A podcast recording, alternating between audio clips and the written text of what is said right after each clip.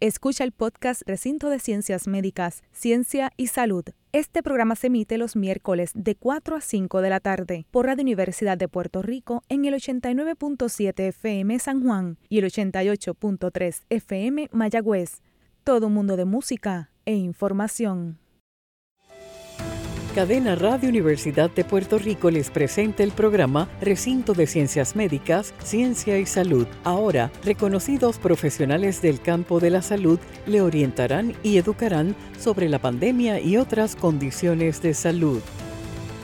Como anticipo hoy, en nuestro programa Recinto de Ciencias Médicas, Ciencia y Salud, estaremos hablando en el mes de concienciación sobre la deficiencia en el desarrollo sobre el Instituto de Deficiencias en el Desarrollo del Recinto de Ciencias Médicas, su misión, sus funciones, sus programas y mucha información muy interesante y muy práctica para educarnos sobre este tema tan importante. Hoy nos acompaña una investigadora y catedrática quien trabaja para aumentar esta concienciación en nuestra sociedad y a su vez fortalecer el conocimiento de los profesionales de la salud y cuidadores de estos pacientes desde la academia, la doctora Carol Salas Pagán. Esta y muchas otras preguntas que usted nos hace a través de el Facebook de Radio Universidad, hoy en este su programa, Recinto de Ciencias Médicas, Ciencia y Salud. Saludos Puerto Rico, bienvenidos a su programa de Ciencia y Salud desde su recinto de ciencias médicas de la Universidad de Puerto Rico, donde la ciencia será siempre la guía para todas las recomendaciones que le podamos brindar. Este y todos los miércoles de 4 a 5 de la tarde estaremos con usted, esperando que esta información tan valiosa les beneficie tanto a usted, nuestro radio escucha, como a los gestores de política pública de salud de nuestro país para que puedan tomar e implementar sus decisiones de salud basadas en la ciencia. Usted nos está escuchando por Radio Universidad WRTU 89.7 FM en San Juan y 88.3 FM en Mayagüez. Y recuerde que nos puede seguir también por Facebook en Radio Universidad de Puerto Rico, donde gustosamente podemos aclarar sus dudas en los próximos programas. Esta será su oportunidad para, que, para estar al día en los temas relacionados a la ciencia y la salud. En este su programa, Recinto de Ciencias Médicas, Ciencia y Salud. Les habla la doctora Elba Cecilia Díaz Toro, prostodoncista, catedrática y directora del Departamento de Ciencias Restaurativas de la Escuela de Medicina Dental. Y como todos los miércoles me acompañarán diferentes profesionales de la salud, investigadores y gestores de política pública de salud para lograr traducir en arroz y habichuelas la información de salud que es tan importante para usted. Hoy nos acompaña, como antes les dije, de invitada la psicóloga clínica, la doctora Carol Salas Pagán, que además es catedrática asociada, directora del Instituto de Eficiencia en el Desarrollo, coordinadora del Certificado Graduado de Intervención Temprana y de Eficiencias en el Desarrollo y directora del Centro de Desarrollo Preescolar. Todo esto en la Escuela Graduada de Salud Pública del Recinto de Ciencias Médicas de la Universidad de Puerto Rico. ¿Cómo se encuentra hoy, doctora? Excelente, gracias por la invitación, muy honrada de estar hoy aquí con ustedes. Y este es un tema que a mí me encanta, me apasiona desde todos los puntos de vista, creo que es un tema que está subestimado, bien poco hablado y que es sumamente importante como sociedad puertorriqueña para poder decir que estamos a un nivel bien elevado tener mucho conocimiento sobre esto y no solamente conocimiento y educación sobre esto, sino empatía y más cuando somos profesionales de la salud. Así que, doctora, ¿qué es el Instituto de Ciencia y Desarrollo? ¿Qué es lo que es? Sí, perfecto. Pues gracias nuevamente, doctora. El Instituto de Eficiencia en el Desarrollo es un programa que se encuentra ubicado en la Escuela Graduada de Salud Pública del Recinto de Ciencias Médicas desde 1991. Ya vamos a cumplir 30 años. 30 años. Básicamente, el instituto es creado por una ley federal que ahora antes se conocía como la Ley de Retardo Mental eh, que la inició el presidente Kennedy, ¿verdad? Eh, por la preocupación que él tenía que no había servicios para personas con discapacidad intelectual como su hermana Rose Kennedy. Así que nada, esta ley continúa evolucionando hasta que hoy en día eh, su última reautorización fue en el 2000 y se conoce como el Developmental Disabilities Act. Esa ley federal básicamente crea eh, los centros universitarios, ¿verdad? Centros universitarios, eh, habemos 67 actualmente a nivel nacional y en los territorios, en los estados y los territorios, y básicamente esa ley lo que crea son estos centros y nos ubica dentro de la academia eh, para nosotros poder, ¿verdad?, estar cerca de, la de tener la capacidad de crear profesionales que sean sensibles a esta población. Y que se mantenga, porque son centros, ¿verdad?, también en investigación, no, y, y la investigación no solamente clínica, sino a nivel educativo y servicios, ¿verdad?, a la misma vez. Así que obviamente al estar en un escenario donde constantemente la investigación y el servicio es lo que guía eh, eh, la, la función de la academia, pues está, es lógico que, que estuvieran ubicados principalmente en, la, en, la, en el área académica. Y entonces usted me dice que, que son 67 y eh, solamente, ¿verdad? Estamos hablando de que esto es a nivel de los Estados Unidos, es federal. Este, eh, que usted sepa a nivel este mundial o internacional hay cosas parecidas. Sí, siempre de actually dentro de, de los 67 centros pertenecemos a una asociación, ah, ¿verdad? Que es la que, esta asociación que se conoce como el AUCD, esa asociación dentro de los comités, ¿verdad? De trabajo que tenemos, los diversos 67 centros y otros programas que se cobijan bajo esa asociación, sí tenemos unos comités de trabajo internacional y se ha hecho trabajo en Europa, en África y en otros. Actually, nosotros, Puerto Rico, nuestro centro, hace unos añitos atrás, ¿verdad? Tuvimos un proyecto hermoso en República Dominicana, con la primera dama de República Dominicana y se estuvo trabajando, ¿verdad?, en un área de Santo Domingo para mejorar eh, la capacidad de los profesionales allí de, de hacer seguimientos en el desarrollo.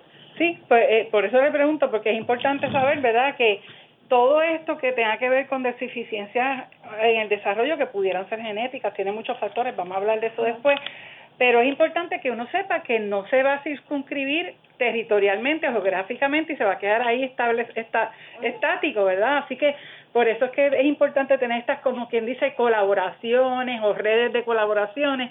Y eso es otra cosa que yo creo que la Universidad de Puerto Rico es excepcional en eso y ayuda, ¿verdad?, a que estos centros pues florezcan mucho. Así que es sumamente importante. ¿Cuál es la misión como tal de, del centro de nosotros? de nuestro instituto. Básicamente lo, nosotros nuestra misión es mejorar la calidad de vida y, y promover la participación plena de las personas con discapacidad intelectual y del desarrollo en la vida plena en la comunidad. ¿verdad? Ese, esa es nuestra, nuestra misión. ¿Y las funciones como tal? Pues esta ley federal que, ¿verdad? Les mencioné hace un rato que es la ley que nos faculta, nos da cuatro funciones. La primera es eh, preparación interdisciplinaria, o sea, nosotros trabajamos con cualquier tipo de profesional, ya sea eh, estudiante o a nivel graduado. ¿Verdad? Puede ser, pues, eh, tenemos estudiantes que rotan, hacen rotaciones en nuestros laboratorios, tenemos una certificación graduada en edades tempranas, eh, ahí atendemos ya profesionales, ¿verdad? Cualquier persona, estudiante o profesional que desee mejorar sus competencias para atender a esta población, nosotros estamos para eso. Y cuando usted dice cualquier profesional, se refiere a profesional, pero de la salud, o pudiera, o pudiera ser profesional, por ejemplo, no necesariamente relacionado a la salud. Hemos tenido eh, maestros. Maestros. Nosotros recibimos maestros, hemos tenido este abogados pero la, el, la mayoría, la mayoría de, los, de los internos que recibimos a hacer prácticas, rotaciones y a, a, adiestrarse con nosotros, trabajadores sociales, médicos, pediatras, eh, terapistas ocupacionales, patólogos psicólogos. eh, básicamente, entonces, dentro de esas funciones, además de preparar profesionales, damos adiestramiento y servicios comunitarios. Ahí nosotros diseñamos programas, damos asistencias técnicas, trabajamos mucho con la política pública tenemos una, una división ¿verdad? que está a cargo de monitorear cuáles son las políticas públicas que pueden afectar positivo o negativamente a esta población y tratamos de mantenerlo, ¿verdad? Hacemos mesas de política pública con personas con discapacidad y sus familiares para que ellos también discutir temas de su interés. O sea, que no eh, solo políticas públicas sean directamente relacionadas a esto, sino otras políticas públicas, que es lo que me gustaría que los radioescuchas vayan entendiendo según vamos hablando de todos estos temas. Todos son interrelacionados y a veces políticas públicas para, para, dar un ejemplo, que cambien la vivienda puede afectar a esta población y no, y no tiene que ver con salud, pero la afecta y le afecta a la salud. Definitivo, definitivo. Sí, esa es nuestra misión, ¿verdad? Sí, recoge un poco, usted acaba de, de plasmar en un ejemplo bien claro cuál es nuestra misión. Nosotros queremos que esta población no, no sea invisible. Exacto. ¿Verdad? Y como nosotros, ¿verdad? Podemos hacer eso, tenemos que estar en, en, todos Aquí estamos. En todos los temas, exacto. Yo tengo, ¿verdad? Bien jocoso, yo digo, yo voy donde me invitan y a veces donde no me invitan también estamos. Pero bueno, también una de las funciones que nosotros realizamos es la investigación, como usted dijo, y verdad, y como investigador, ¿verdad? Usted entiende que es bien importante que se recoja data y se recoja información que a la larga nos apoye a diseñar mejores servicios.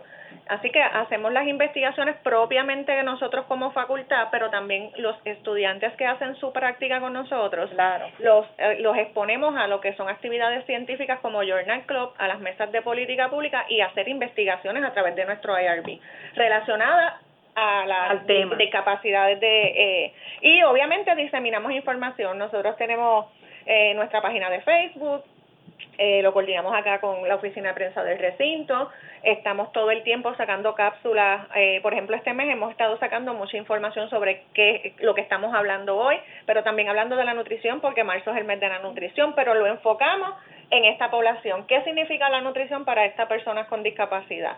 Eh, abril es el metautismo, así que vamos a estar haciendo unas educaciones continuas, vamos a hablar de autismo. Eh, mayo es preparación para el manejo de emergencia, así que diseminamos información de lo que de lo que esté en la moda, personalizándolo, personalizándolo a nuestra población. Así que estas son nuestras funciones. Súper, porque eso es lo que hay que hacer para, como usted dice, estar en todos lados para que nadie se olvide de esta población. Exacto. Así que ¿Cuáles son los programas como tal que ustedes tienen, verdad? Que aquí mencionaron que tienen algunos programas que, que están dentro, ¿verdad? Del instituto, como pues, tal. Pues mira, le explico, doctora. La ley nos dice que yo tengo que preparar estudiantes y futuros profesionales y profesionales, pero yo necesito, la ley lo establece así, que los USET, los centros, tenemos que tener un laboratorio o laboratorios donde los estudiantes vengan a hacer su, a ver lo que son las mejores prácticas, ¿verdad? Y, y puedan exponerse a lo que es el best practice en términos de atención a esta población. Así que lo primero que tenemos es el certificado graduado, en deficiencias en el desarrollo que a, hoy extendimos la fecha de admisión, vamos a estar admitiendo hasta el 15 de abril a través de la página de la Escuela Graduada de Salud Pública, los interesados pueden Esto es un certificado. Es una certificación graduada a nivel profesional que dura un año, es vespertina y se enfoca en edades tempranas y lo que son las discapacidades del desarrollo. Para que los radioescuchas entiendan, vespertino quiere decir que es de noche, nocturno. Este, para, pues, como uh parte lo de arroz y habichuela, pues queremos que estén seguros que pues personas que trabajan, trabajo regular, y están interesados en continuar sus estudios en este tema y tener una certificación postgraduada, tienen que tener un bachillerato primero. Sí, tiene que tener bachillerato en cualquier cosa. Exacto no necesariamente tiene que ser en salud, y está interesado en hacer una certificación en este tema, pues de noche están disponibles ahora para poder solicitar hasta el 15 de abril. De abril o sea que les queda un tiempo todavía. Pues esa es nuestra, ¿verdad? Nuestra área académica. También tenemos entonces como parte de los centros donde pueden los estudiantes y los profesionales rotar, eh, tenemos el Centro de Desarrollo Infantil, que es un centro de cuidado y desarrollo de los bebés. Los tenemos desde los dos meses hasta los tres años. O sea, que eso para ustedes son laboratorios. Laboratorios, y, y tienen este certificado como tal rotan. rotan esos laboratorios. Por ahí, en estos tres laboratorios rotan los estudiantes de la certificación y rotan los internos que nosotros recibimos de nuestro mismo sistema UPR. O sea, por para dar un ejemplo, ¿verdad? En Arroyo Habichuela. Si usted es estudiante de trabajo social de Río Piedra, usted puede solicitar hacer su práctica y sus 300 horas de práctica clínica con el instituto. Y nosotros lo ubicaríamos en uno de esos centros. Si usted está, en los residentes de pediatría hacen algunas rotaciones con nosotros. Eh, ahora mismito, eh, la Escuela de Profesiones de la Salud, los patólogos del habla, del programa de, eh, rotan con nosotros, terapistas ocupacionales rotan con nosotros, nutricionistas, ¿verdad? Nuestros mismos estudiantes de nuestro sistema, Humacao, nosotros también trabajamos con trabajo social de Humacao. Psicología, los estudiantes de psicología de Río Piedra, si usted es estudiante de psicología y usted necesita donde hacer su internado, usted puede solicitar y no, esos estudiantes además de los de la certificación, rotan por este centro, por SEDI. Que es el para infantil, para niños. Dos meses a tres años. Es un centro, ¿verdad?, eh, auspiciado por la Universidad de Puerto Rico y por la ACUDEN, ¿verdad?, por el Departamento de la Familia, y ahí hay una batería de facultativos y de profesionales que estimulan el desarrollo de esos niños. Está ubicado en el Jardín Botánico. Y son es un cuido este que incluye eh, esas edades, pero eh, eh, hace el cuido en mediodía, día completo. Todo es todo el día, es auspiciado por la CUDEN, obviamente tienen que cumplir con los criterios de admisión de acuden, pero nosotros recibimos los nenes desde las siete y media de la mañana hasta las cuatro y cuarenta y cinco de la tarde. Ahí hay eh, promotoras del desarrollo, ah, tenemos una promo dos promotoras y una maestra por cada ambiente. Eh, tenemos cuatro ambientes, pues le llamamos ambiente, no le llamamos salones, ¿verdad? Salones. Eh, y dentro de los servicios que se proveen es desayunos, almuerzo, merienda. Tenemos un partnership con Head Start, o sea que Head Start suple también leche, pampers, shops, este, merienda. Eh, es libre de costo. Es libre de la mayoría de las familias, ¿verdad? Por las tablas de Alacuden no, no no pagan, no pagan, este, y entre los servicios que se le brinda es que se le da entonces eh, los profesionales y los estudiantes intervienen con las familias, aprenden entonces a hacer los cernimientos del desarrollo, que más adelante vamos a hablar de ello, aprenden lo que es el desarrollo típico versus lo que no es típico, aprenden de coordinar servicios, aprenden del modelo centrado en la familia ¿verdad? Porque cuando hablamos de edades tempranas, el bebé no habla. Exacto. Así que con quien tú tienes que, eh, ¿verdad? Sacar esa información. esa información. Con quien tú hablas es con el cuidador principal. Así que todos esos modelos centrados en la familia, centrado en el participante. Interprofesional. Interprofesional, inclusivo, porque no, no, nosotros tenemos niños con desarrollo típico y niños con desarrollo con diagnosticado. Con día diagnosticado. En este centro en particular eh, es bien eh, novel porque la realidad es que son tan pequeños que usualmente es dentro de este centro que nosotros identificamos, que eso lo vamos a hablar más adelante en la entrevista. Exacto, entonces el estudiante que está allí con nosotros vive toda esa experiencia de cómo, cómo yo identifico que este niño se está quedando en zona grises, cómo intervenir con la familia, ¿verdad? Porque a nadie le, le gusta escuchar ninguna familia, ¿verdad? Cómo ser sensible a esa familia de explicarle, mira, creemos que tu niño necesita eh, que ser evaluado en esta área, te vamos a referir a este programa, todo ese proceso de esa sensibilidad y aceptación y, y, bien importante. Así que todo eso se cubre en CEDI. Tenemos entonces también ah, recientemente el Centro de Desarrollo Preescolar, que antes se le conocía como el CDPAC bajo Administración Central, ella pasó a nosotros, ¿verdad? A, acá al recinto de ciencias médicas y ahí tenemos niños de 3 a 5 años. Ahí este centro básicamente atiende los niños, los nietos de los hijos de nosotros, de aquí, de, los que nuestros futuros universitarios, ¿verdad? Yo creo que eh, ellos son nuestros primeros universitarios, así que, pero también tenemos espacios abiertos a la comunidad. Sí, siempre queda un espacio que se pueda. Siempre, siempre. Y este centro es, es uno de los primeros centros no eh, que está certificado por la NAYEC, por la Asociación de Centros Preescolares de Estados Unidos. Eh, la facultad es increíble. El centro, eh, nosotros llegamos a darle nuestro toque de inclusividad, de modelo centrado en la familia. Tenemos nutricionistas, tenemos trabajador social, tenemos una batería de profesionales que atiende estos, estos dos centros y le da apoyo a la familia. ¿Ese es el que ahora quieren extender hasta kinder? Ya lo sabe, ah, doctora. No sé, buenísimo. Pues le estaba comentando, sí, qué bueno. Pues mira, la realidad es que el centro eh, tiene un, licencias, ¿verdad? Y pudiese extenderse hasta kinder. Muchas de las familias lo han solicitado por muchos años y nunca se ha dado y hoy sale la solicitud y en Dios mediante en agosto vamos a tener el primer piloto, vamos a tener mínimo 10 niñitos de los que ya tenemos el de los, a graduar a vamos a graduar a pre-Kindle y Dios mediante, ¿verdad? En agosto ah, iniciamos nuestro primer kindergarten. Así que vamos a poder darle ese servicio completo en edad temprana a, a esto a nuestra comunidad y a nuestra familia. Tengo muchos colegas y amigos que tienen sus nietos y sus hijos ahí, están en espera de ese kinder. Así que pues, por eso es que me he enterado. Entre ellos eh, muchas asistentes dentales que están con nosotros están y ellos están porque la experiencia ha sido maravillosa. Y digo que, mismo que dijiste de, de SEDI, ¿verdad? Que ustedes hacen intervenciones tempranas, hay niños que no han estado en SEDI, que llegaron directamente a preescolar, ¿verdad? Al, al centro preescolar y le han hecho también intervenciones que no se las habían hecho anteriormente y les dan seguimiento, yo soy testigo a esos niños de una manera increíble, súper Me siento bien. orgullosa del equipo y de, y de y de, de, ¿verdad? de la de la facultad.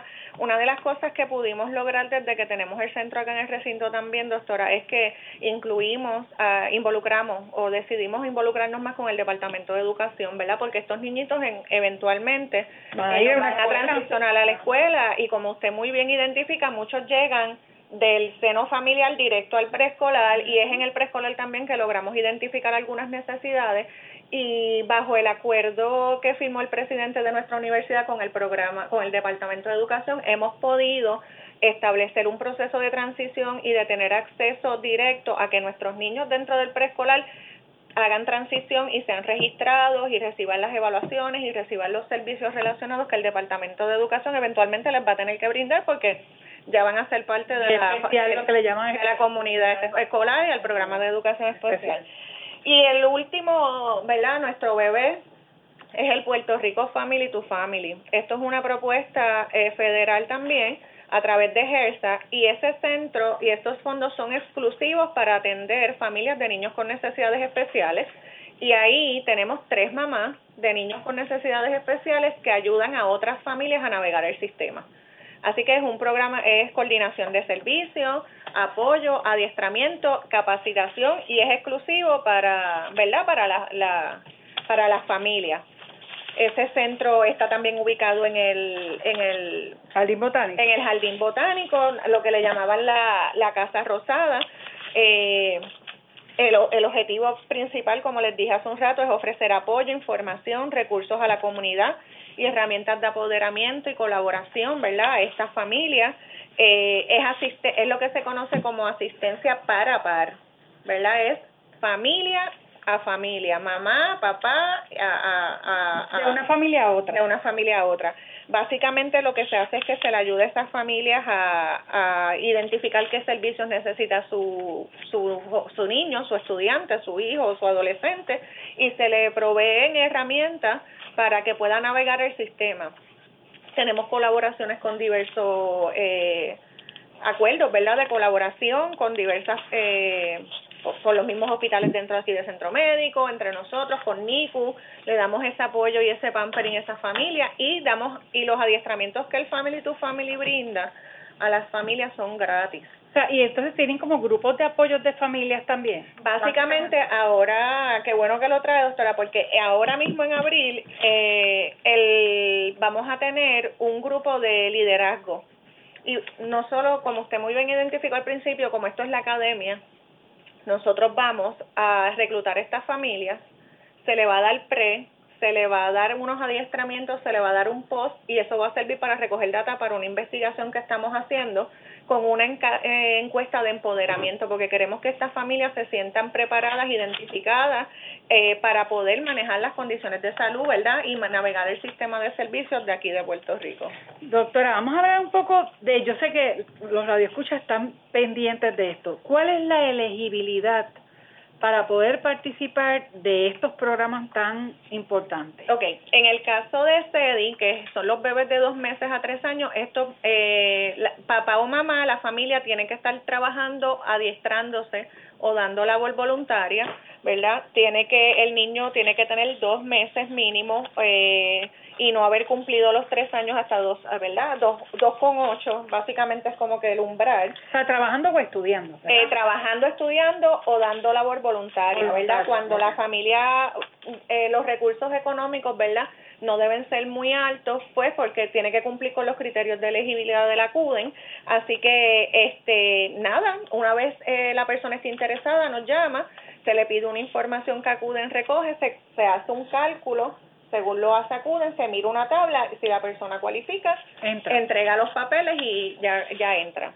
Para el preescolar, 3, 2,8 a 5, eh, hijos, nietos, de ex empleado, de empleado, de aquí del recinto de ciencias médicas de la Administración Central o de primates en Humacao, y sí tenemos espacios para la comunidad. Actualmente estamos eh, ya abrimos la convocatoria de la matrícula, ¿verdad? Que nos pueden llamar para para, para exacto. Sí, nosotros vamos a evaluar primero a nuestra nuestros empleados nuestros estudiantes y nuestra comunidad. Una vez ya todos los que solicitaron fueron evaluados, si quedan espacios, los abrimos a la comunidad y, ahí lo que tiene que decir, me quiero estar ahí, llenar los papeles y pagar la matrícula. Okay. Ahí en ese sentido no hay nada. Ya en el Family to family, básicamente tienes que tener, el niño tiene que tener necesidades especiales algún diagnóstico de salud, no, no tiene que ser una discapacidad específicamente. Diabetes. Diabetes, asma, cualquier condición de salud o alguna discapacidad del desarrollo eh, y estar entre los 0 y 21 años. O sea que incluso mamá, si estás embarazada, ¿verdad? Saben que tuvimos el SIGA, que hubo muchas mamás que ya venían con una información de que ese niño venía con un diagnóstico desde que estás embarazada. Si se te ha hablado de que hay una probabilidad de alguna discapacidad, nos puedes llamar y te podemos apoyar. Y es desde el embarazo. Desde el embarazo nos pueden llamar y vivir en Puerto Rico, importante, ¿verdad? Son en los tres, claro. residentes de Puerto Rico y ya de ahí, no, eso es y es gratis. Todo lo que se, lo que ofrece el Family to Family es gratuito, es gratuito para las familias. Bueno, pues doctora, vamos a hablar del desarrollo humano entonces, de lo que es no, lo que es lo normal, lo que debería de pasar.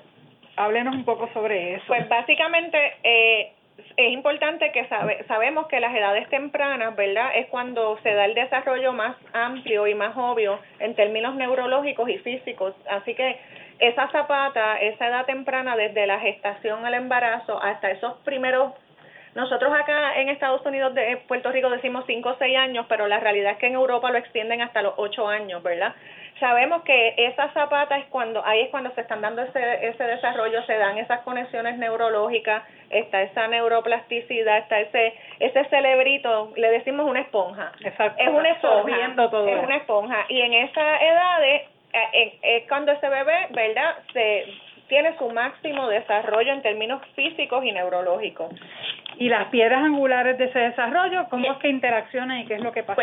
Pues en esas edades tempranas, eh, los intervencionistas tempranos, ¿verdad? Y parte de lo que nosotros enseñamos aquí en la academia es que nosotros tenemos que estar bien pendientes a las cinco piedras angulares del desarrollo de estos niños. Como dijimos hace un rato, el niño no habla, así que nosotros, el cuidador principal, sea papá, mamá, tío, abuela, cuidador especial, tenemos que estar bien pendientes al desarrollo motor, ¿verdad? Cómo este niño se está, está caminando está gateando, cómo se está moviendo, se está tambaleando, tiene balance, todo lo que es desarrollo físico, motor, agarre, agarra, suelta, tira, ¿verdad? También tenemos que estar bien pendientes a lo que es el lenguaje, a la capacidad de este niño de, de hablar, ¿verdad? Un niño Comunicarse. de... Un, no hay que esperar a que el niño tenga dos años para que hable. No, el niño ya desde el año se supone que ya tenga diga unas palabras base, ¿verdad? Y una cantidad de palabras base. El desarrollo socioemocional, cómo el temperamento de este niño, cómo es este temperamento, cómo tiene contacto visual, ¿verdad? Que eso es uno de los rasgos de, de, eh, autismo, eh, ¿verdad? Un rasgo temprano. El desarrollo cognitivo, repite, me escucha, me contesta, responde a su nombre, ¿verdad? La inteligencia. Y cómo se adapta, cómo son esas transiciones para el niño. O sea, esas, esas cinco áreas son las que nosotros como cuidador principal de este niño tenemos que estar bien pendientes y son las que nos van a decir a nosotros hacia dónde nos vamos a ir moviendo en cuanto a, al desarrollo de este menor. Interesantísimo. Y en la próxima sección, ¿verdad? En la próxima parte del programa vamos a estar hablando entonces sobre la discapacidad del desarrollo. Este, así que agradecemos a la doctora Carol Salas por esta tan valiosa información y tan interesante que yo sé que a nuestros radioescuchas les va a ser de mucho provecho. Así que amigos y amigas, les recordamos que están escuchando el programa Recinto de Ciencias Médicas, Ciencia y Salud en Radio Universidad WRTU 89.7 FM en San Juan y 88.3 FM en Mayagüez. Eh, recuerden que pueden hacernos preguntas o si tienen alguna duda a través del Facebook de Radio Universidad y nos dejan saber cualquier otro tema que ustedes quieran que nosotros desarrollemos eh, que sea del interés de, de ustedes. Nos vamos a una pausa y regresamos en breve con y continuamos, ¿verdad? Con este segundo segmento hablando sobre discapacidades del desarrollo en el recinto de Ciencias Médicas, Ciencia y Salud por Radio Universidad. Regresamos en un minuto con este tema interesantísimo y muy educativo. No te lo pierdas.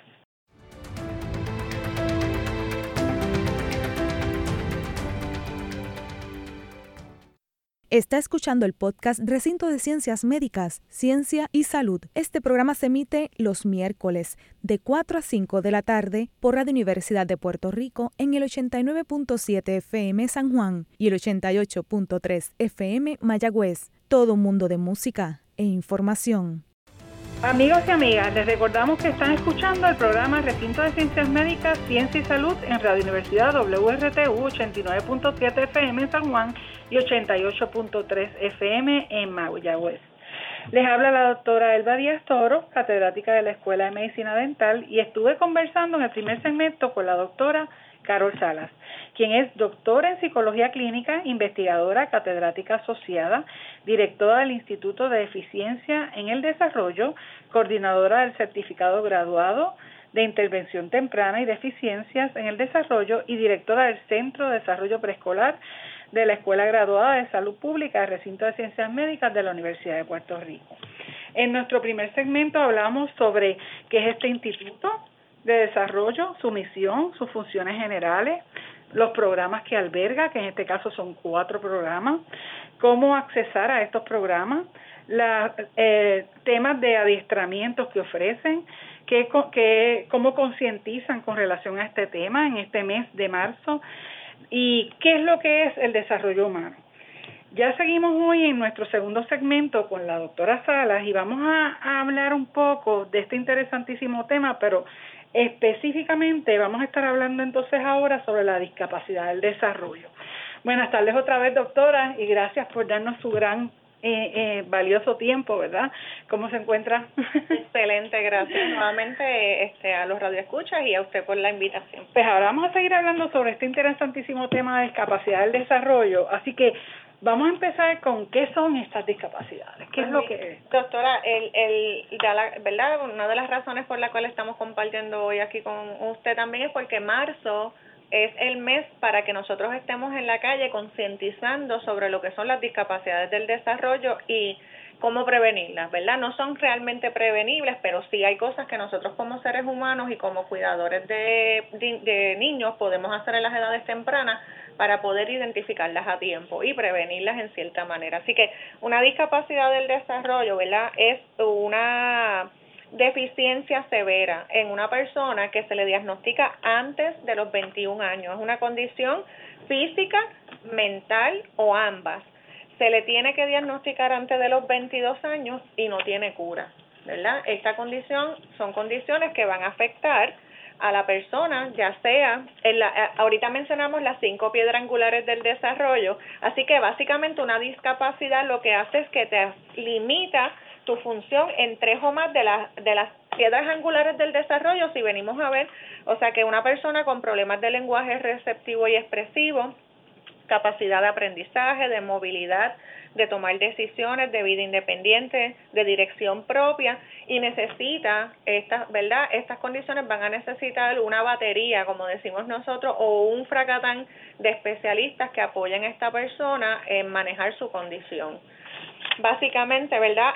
Sí, importante, doctora, mencionar que hay unas excepciones a, a la norma del diagnóstico, ¿verdad?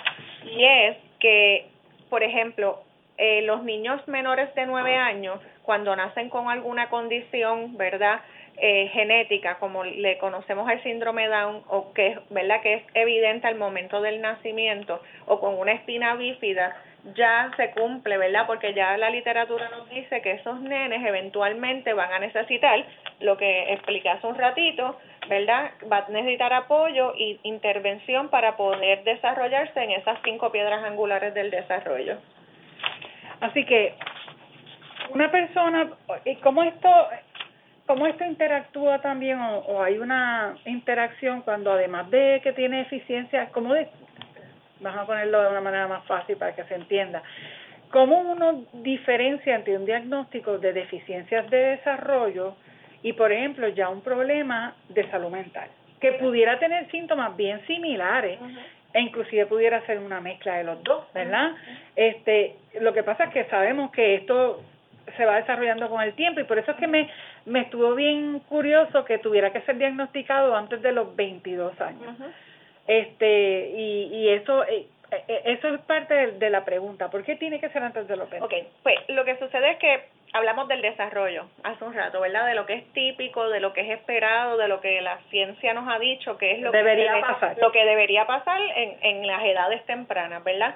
Pero cuando hablamos de las discapacidades del desarrollo es un espectro, pueden ser diversas condiciones, ¿verdad? Que pueden afectar esa la capacidad de ese ser humano de tener un desarrollo normal, normal, típico, ¿verdad? Así que bien importante, doctora, que yo cuando, ¿verdad? Cuando estamos capacitando profesionales, yo siempre hago esa distinción en lo que la palabra impedimento o diversidad funcional versus la discapacidad del desarrollo. La discapacidad del desarrollo, tú naces con ella o se o la desarrollas en el transcurso de tu crecimiento y tu desarrollo no va a ser típico porque esa condición que se puede atribuir a una condición de salud física o mental, como usted muy bien expresa, no va a permitir que tú tengas un desarrollo típico. Así que en la literatura y la ciencia y los pediatras y los médicos dicen que el desarrollo debe estar culminando a los 22 años. Por eso, para que cumpla con la definición de la ley, ¿verdad? que crea el instituto, es diagnosticable antes de los 22 años. Ahora, yo siempre doy este ejemplo, si a los 30 años yo decidí, por ejemplo, hacerme una corrección visual laser porque no veía bien, y tuvo un, ¿verdad? Un, un, problema de que quedé ciega o con problemas de ceguera, ya eso no cualifica como una discapacidad del desarrollo porque ya según la ya fue inducida y según ya la, la el, los criterios del desarrollo ya yo soy una adulta ya yo tengo 30 35 años verdad y no no estoy en el proceso del desarrollo verdad así que así es que la ley lo establece. Y eso entonces nos justifica mucho a nosotros que trabajamos por ejemplo con adicciones el por qué para nosotros es tan importante que esa edad de que no comiencen a utilizar nicotina, los vapes, las drogas, hasta lo, que sea prohibida la mente hasta los 21 a los que son legales, el alcohol, por ejemplo, porque esos son entonces también obstáculos que entonces van a impedir ese desarrollo normal. El, el desarrollo neurológico, ¿verdad? Según lo establece la ciencia, sí, esa, esa plasticidad y ese neurodesarrollo, lo que la literatura dice es que va a ser hasta el mínimo hasta los 22 años. Y entonces cualquier, como usted muy bien establece, cualquier veneno, teratógeno o exposición, exposición a cualquier eh, contaminante va, va a tener algún efecto nocivo en, en esa capacidad. Así que dentro de la, de la, ¿verdad? Por si la radioaudiencia tiene un poco de, de inquietud y de duda, pues dentro de las discapacidades está lo que es, la perlesía cerebral, ¿verdad? Que la perlesía cerebral usualmente eh, no, el bebé viene sano, pero ocurre por algún accidente o en el parto, en el parto o posparto. Siempre digo posparto, pues porque sabemos que ha habido un incremento en las situaciones de violencia, ¿verdad? Doméstica y de género.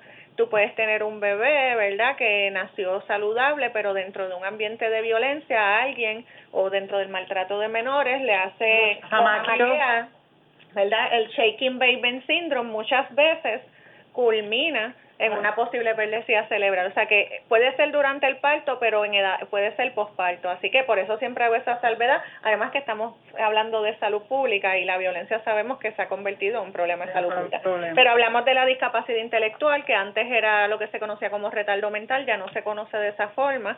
La discapacidad intelectual es la capacidad de la persona a aprender, lo que le llamamos el IQ, ¿verdad? Así que autismo síndrome Down, que esta semana, el 21 de marzo, también celebramos ¿verdad? la concientización sobre el síndrome Down.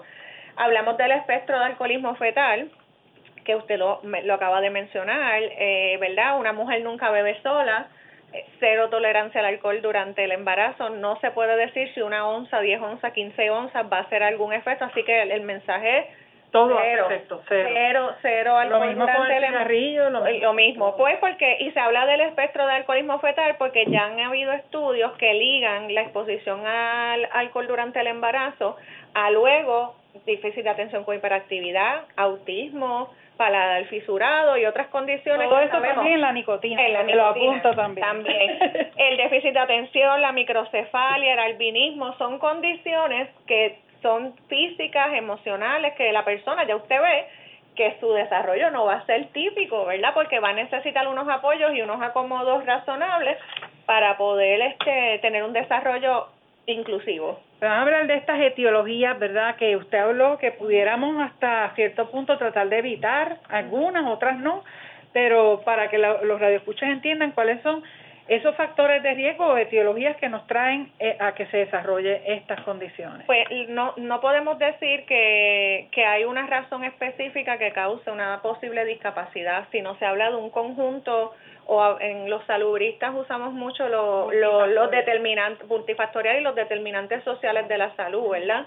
Lo que es la pobreza, este, el estresor, la violencia, son situaciones, la exposición a químicos, la, alcohol, este, droga, cigarrillo, ¿verdad? Contaminación ambiental. contaminantes que, que van a promover que, que e, ese desarrollo de ese bebé no sea típico. Entonces, no podemos decir a causa B, pero ya se han hecho estudios y se sabe que al estar expuesto a estas a estos teratógenos o estos, ¿verdad? Esos componentes pueden causar eh, ciertas infecciones, ¿verdad? Por eso es bien importante el embarazo, la mujer, ¿verdad? Eh, se atienda, eh, reciba un cuidado prenatal adecuado, tenga una buena nutrición, eh, se infecciones en la cavidad oral, por ejemplo, es uno de los que es una de las que las mujeres andan con esas infecciones en la boca hay crónica y, y eso se pasa a través de la sangre y le llega a los bebés. Recientemente, que bueno, ¿verdad? Que eh, le estaba,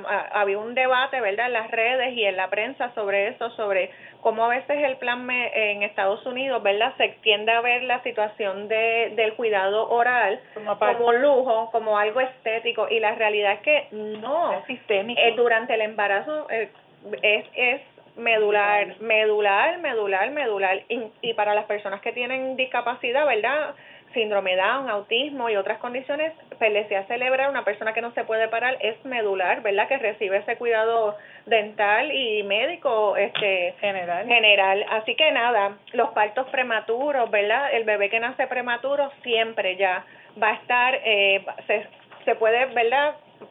Es una desventaja, ¿verdad? Una desventaja, pues, porque no salió a término, así que eso no se sabe cuándo empiezan estas condiciones. Esto, ¿verdad? Eh, es una es, es complejo, no hay una una sola razón eh, los, los determinantes biológicos, genéticos, las predisposiciones genéticas, ¿verdad? También influyen en estas posibles condiciones, ¿verdad? Sabemos que el síndrome Down es específicamente, ¿verdad? Una condición genética, el autismo es un problema, es una condición del neurodesarrollo que puede estar atado a muchas cosas.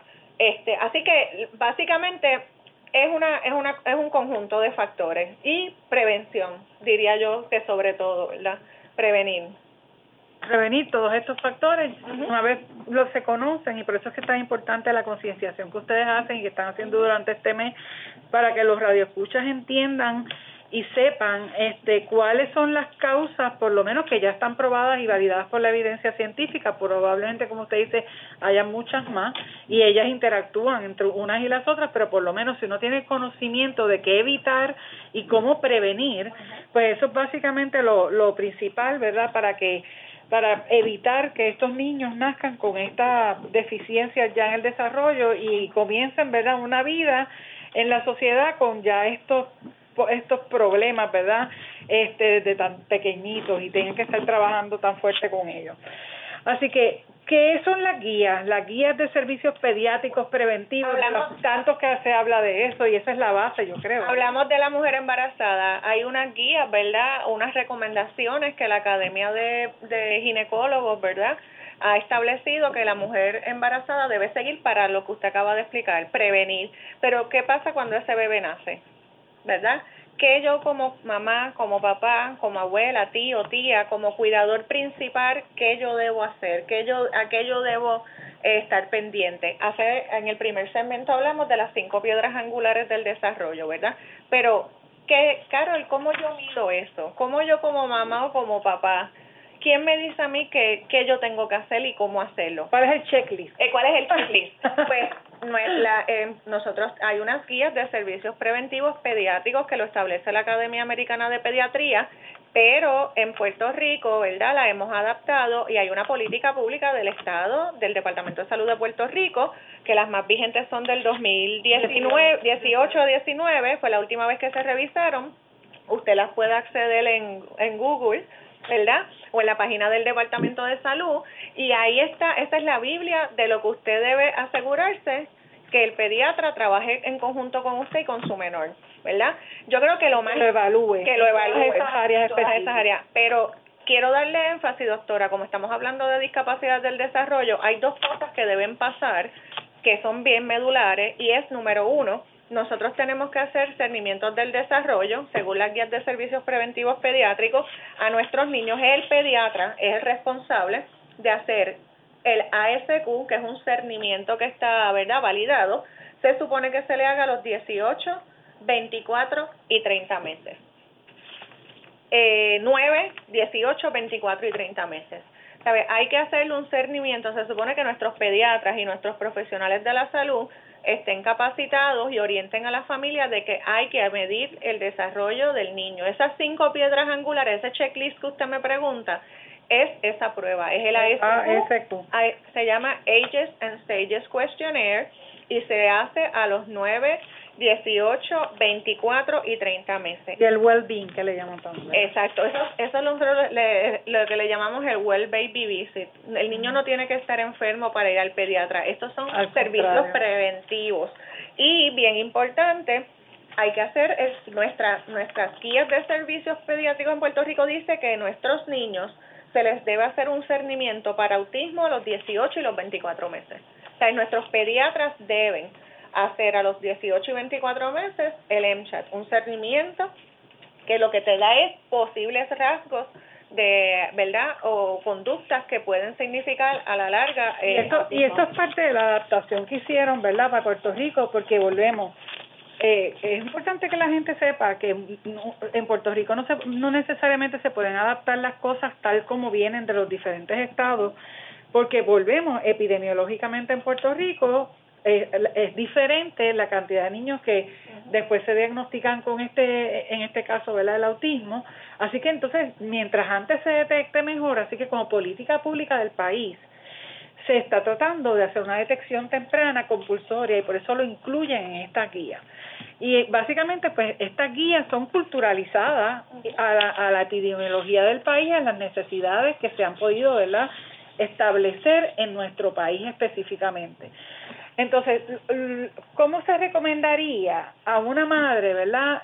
Por ejemplo, ya usted dijo que esta guía están disponibles en, el, en la página web del Departamento de Salud y sería bueno, porque ya veo que hay una que es para infancia y otra para niñez temprana, o sea, que empieza desde la visita prenatal y continúa hasta los 48 meses de vida del niño. Doctora, llegan hasta los 21 años. Las hay que yo solamente, ¿verdad? Incluí hoy, pues, por la por la naturaleza del tema que estamos dialogando, pero sí, hay unas, eh, son hasta los 21 años. Incluso para los adolescentes hay unos criterios y unas pruebas de cernimiento preventivos que también se le debe hacer a nuestros adolescentes. Y es por esa razón que se recomienda que hasta los 21 años tú continúes con tu mismo pediatra. Exactamente. Porque ese es el pediatra que te va que te va a saber de ti desde desde que estabas en la barriga de tu mamá hasta que básicamente tienes 21 años, puedes de verdad hacer ese checklist y darte un seguimiento real de ese de ese desarrollo. El medical home es el modelo a seguir. Definitivamente. El medical home tenemos que, ¿verdad? seguir eh, abogando, abogando, abogando porque tengamos porque nuestros niños eh, ¿verdad? Si nosotros realmente queremos, ¿verdad? Enfocarnos en nuestra niñez temprana, que es, la base, la zapata, ¿verdad? De, nuestro futuro, del, de la sociedad. Ese, de la sociedad, ese cerebro que se va a desarrollar, que eventualmente se va a convertir en el adulto que va a estar trabajando aquí en la universidad, ¿verdad? Este, hay que abogar por el hogar médico. Es, el, el place to go, es lo recomendable, es lo más sano, es costo efectivo y hay que trabajar para que eso se, se siga dando. Pues entonces, doctora, entonces, ¿eso es lo que es el cernimiento del desarrollo? Sí, es lo que es? El, es un proceso designado para identificar áreas grises en el desarrollo de las cinco piedras angulares que mencionamos hace rato. Por ejemplo... O sea, que todo eso que aparece en esa, en esa guía va a estar basada en esas cinco piedras angulares y son preguntas o o, o aseveraciones o estudios o investigaciones que se hacen sobre esos cinco. el ASQ ya esta es su tercera, si no mal, ¿verdad? Si no me equivoco, ya es su tercera revisión y básicamente eso en edades tempranas no hablamos de diagnóstico como tal, ¿verdad? Hablamos de esto, de medir y cernir y de hacer un avalúo vamos a evaluar, vamos a recoger información.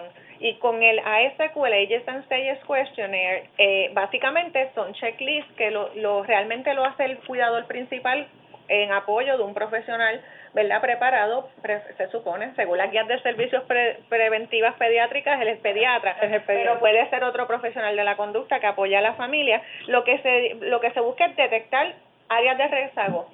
¿Para qué? La vi intervine.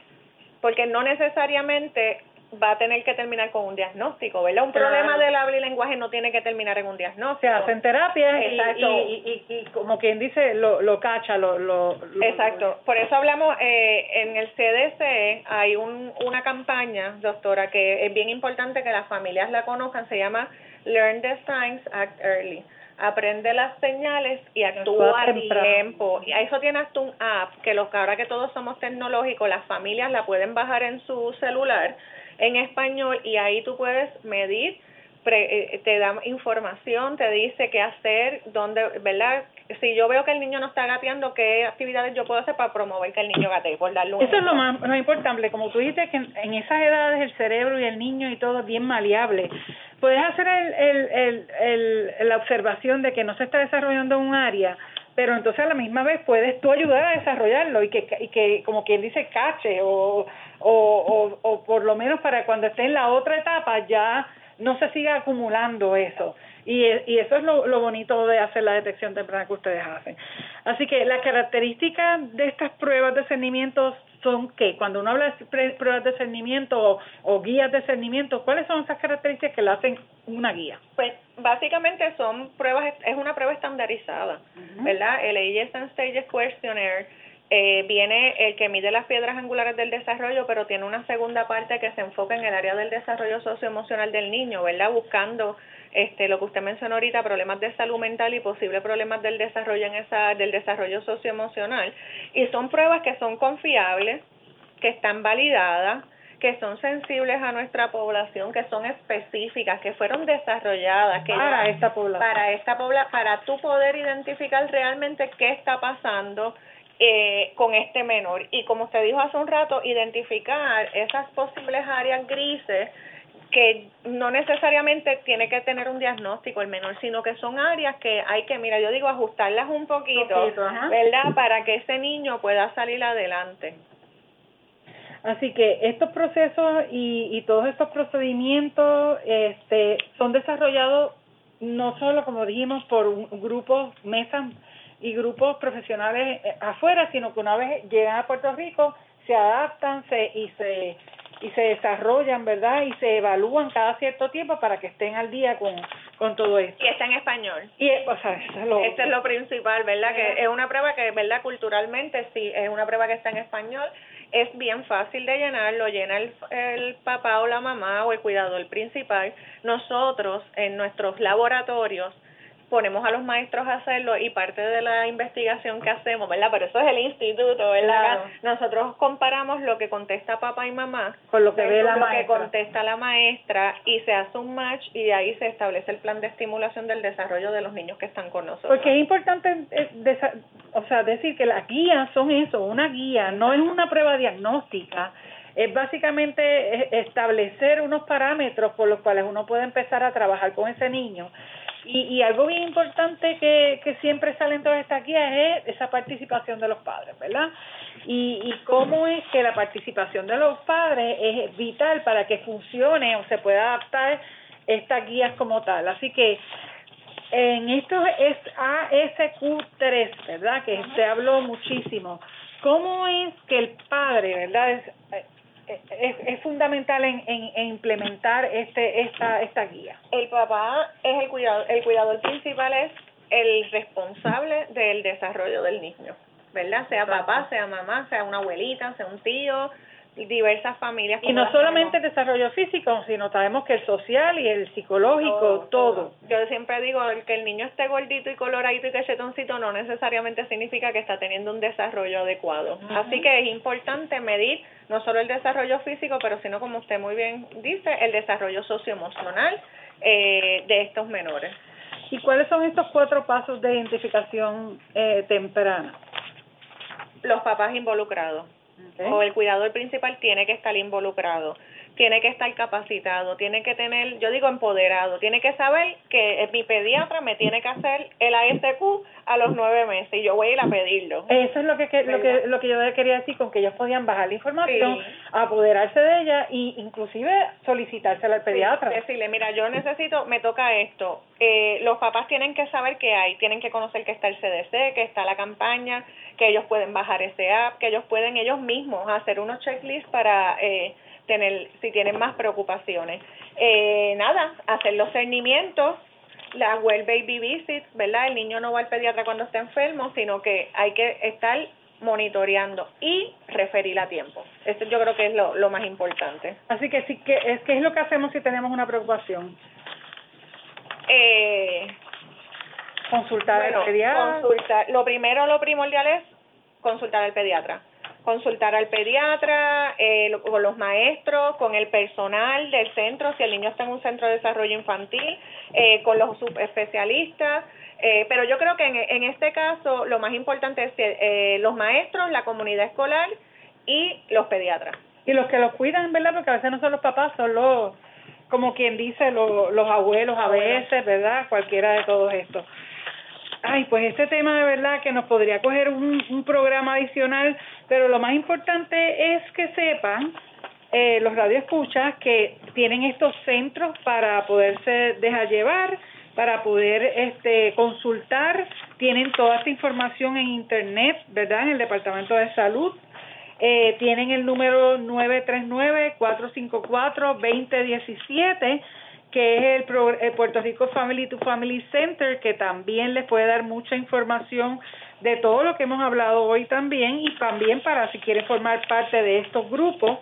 Eh, eh, así que vuelvo y repito, 939-454-2017, teléfono que pueden llamar y existe también, doctora, tiene un, una, un email que uno pueda, que puedan eh, sí, el, pueden escribirnos al, al Puerto Rico Family to Family. Bueno, pues muchas gracias, este, queridos amigas y amigos. Ha llegado la hora de irnos. Les damos las gracias a nuestra super ocupada invitada que nos honró hoy con su presencia, la doctora Carol Salas por sacar este tiempo de su agenda. Agradecemos por su ayuda técnica al señor Nestalí Arroyo en los estudios de Radio Universidad de Puerto Rico y a ustedes les agradecemos su atención e interés por esta hora, que es una hora de inversión que están haciendo en su, para su salud. Recuerden que para sus preguntas o preocupaciones estamos en Facebook de Radio Universidad Estén atentos a la próxima programación de Radio Universidad, que, que estén todos bien y sobre todo en salud. Les esperamos en el próximo miércoles de 4 a 5 de la tarde con otro interesantísimo tema para su salud porque este programa debe de ser su lugar de referencia para el conocimiento basado en la ciencia y en la salud. Muy buenas tardes. Cadena Radio Universidad de Puerto Rico les presentó Recinto de Ciencias Médicas, Ciencia y Salud.